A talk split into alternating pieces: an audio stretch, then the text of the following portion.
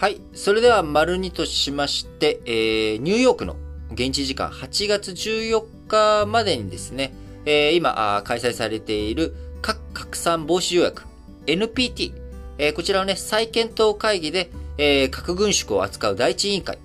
核保有国に対し、非核保有国に核兵器を使用しない消極的安全保障や核の宣戦不使用、えー、核をね、えー、使ってこられない限りにおいては核兵器で使わないよと。核兵器は反撃としてしか使わないよという核の先制不正不使用。えー、こちらをね、求める内容の、えー、素案。NPT 再検討会議の素案をまとめました。え、ロシアのウクライナ侵攻には直接言及していないものの、今、あね、え、ロシアのね、ウクライナ侵攻に伴って、えー、プーチン大統領とか、あメドベージェフ元総理、元大統領、えー、こちらからね、核の脅威、核によるね、威嚇、えー、場合によってはね、核兵器使うぞと。いうような発言があったことに対して、えー、しっかりとですね、えー、消極的安全保障。要は、まあ、ウクライナっていうのはね、核兵器保有していませんから、核兵器保有していない国に対して、えー、核兵器をね、使用しない消極的安全保障や、えー、核兵器の攻撃があらない限り、核兵器の攻撃を使ってこない限りにおいて、えー、最初から自分が使うことないよ。反撃にしか用いないよという核の先制不使用。えー、こちらを、非、えー、保有国からですね、えー、核保有国に対して、それをしっかりと守ってくれよということ。えー、こういった内容のね、え、素案、え、使われているわけですが、まとめられたわけですけれども、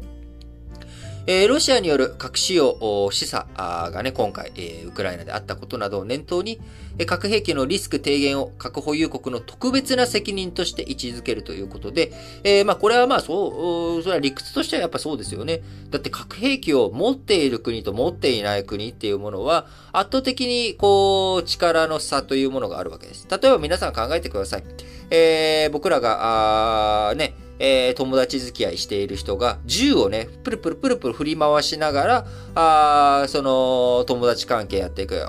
このね、お話ししながら、いや、お前ってこういうとこあるよな、はははとかって笑いながら銃ちらつかされてたらですね、うん、あの、こっちがね、なんか、そんなことないよって反応したくても、いや、そうですよね、みたいなね、感じになっちゃいますよね、と。まあ、当然ね、これは銃っていうのは例えですけれども、例えば、あ我々、えー、日頃職場とかでもですね、人事権を持っている人とか、まあ、権力を持っている人、まあ、この人がね、えー、セクハラ、セクハラ、パワハラをした時に、やはり声が上げにくいというところ、この声の上げにくいところをどうにかするために、まあ、セクハラ、パワハラっていうのはもともとダメですよ。っていう風に、えー、ハラスメント規定をしっかりと整えていくと同時に内部通報制度っていうものをね、整えていって、えー、まあ、そういったものが起きないようにしていこう。いう、まあ、こういった取り組みを、例えば職場だったらやってると。じゃあ核兵器に対して我々どうしていくんだっていうところに対しては、やっぱりその権力者、あ核兵器を持っている側、保有国がどういうふうに責任を果たしていくのか。どういうふうにね、えー、ハラスメント防止規定じゃないけれども、核兵器のね、脅威を、リスクを減らしていく。まあ、そういった責任を負わせていくのかということで、そこに縛り付けていくのが、ハラスメント防止条定、あの、防止協定だったりとかね、ハラスメント規定ではなく、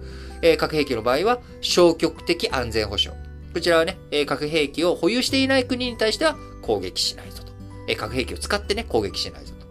核の先制不使用。核兵器で攻撃されたら反撃には使うけど、反撃のために持ってるだけだから、あ最初からね、自分が使うつもりはないよというところ。これをね、はっきりとして、まあ要は、そういうことになっていくと、脅しとかにね、えー、もう使わないっていうことで当然なっていくわけですから、脅しをするっていうことはね、それは、あ先に自分が使うぞっていうことだったりとか、あ核兵器を持っていない国に対してね、使うぞって言ったりすることですから。まあ、こういったことを、えー、しっかりと約束した上で、法的構想力、拘束力のある保障に向けた交渉に応じるよう、えー、ロシアなどに対してね、求めていってるということです。えー、ウクライナ侵攻前の1月、中、えー、アメリカ、ロシア、イギリス、フランス、中国の核保有国5カ国が出した共同声明に基づき、核戦争に勝者はなく、決して戦ってはならないという原則を再確認した上で、核の先制不使用を求めました。えー、今後ですね、2026年に期限切れを迎えるアメリカとロシア間の新戦略兵器削減条約。まあ、いつまでこれ新って言ってるんだともう 何回も更新続けてるからね、もう新じゃないんだけど、まあ、新スタートをめぐり、えー、両国間のさらなる交渉を促したということですが、えー、ここの問題についてはですね、えー、まあ、あのー、ここどういうふうに交渉を続けていくかっていうところは、やっぱりアメリカとロシアだけでね、えー、この、兵器のね、削減っていうものをやってもしゃあないというところで、まあ、フランスとイギリスのね、核兵器の問題もありますけれども、やっぱりまあ、中国も含めた最低限やっていく。で、中国だけ含めるって変な話になってきちゃうので、えー、イギリス、フランスも含めた、あ P5、5カ国の中でね、どういうふうにえ削減を進めていくのかっていうこと。えこれをね、やっていかなきゃいけないんじゃないのかなというふうに思っております。えー、今後ですけれども、えー、締約国による協議を経て、えー、核軍縮、核不拡散、原子力の平和利用、それぞれ扱う3委員会の素案を最終文書案として一本化し、8月26日の閉幕までに採択を目指していくということです。採択のためには全会一致が原則ということになりますので、核保有国や非核保有国の対立や、えー、核保有国内でもですね、えー、ロシアが、いや、それじゃ認められないよというようなね、まあ、こういった話も出てくるでしょうから、えー、核軍縮、核、核軍縮という問題では、今のね、ロシアの、